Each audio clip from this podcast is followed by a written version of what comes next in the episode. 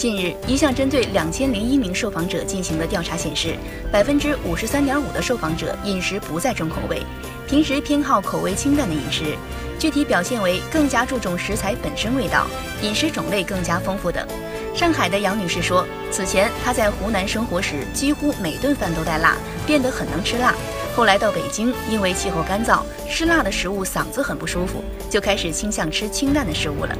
专家分析，人们饮食口味变化的原因，一方面是饮食消费呈现多元化，口感偏好比较分散，不像过去那样都爱吃辣以及重口味的食物；另一方面，人们越来越意识到健康饮食的重要性，会倾向选择更健康的饮食。无论从哪个角度出发，减少对重口味食物的热情都是一件好事儿。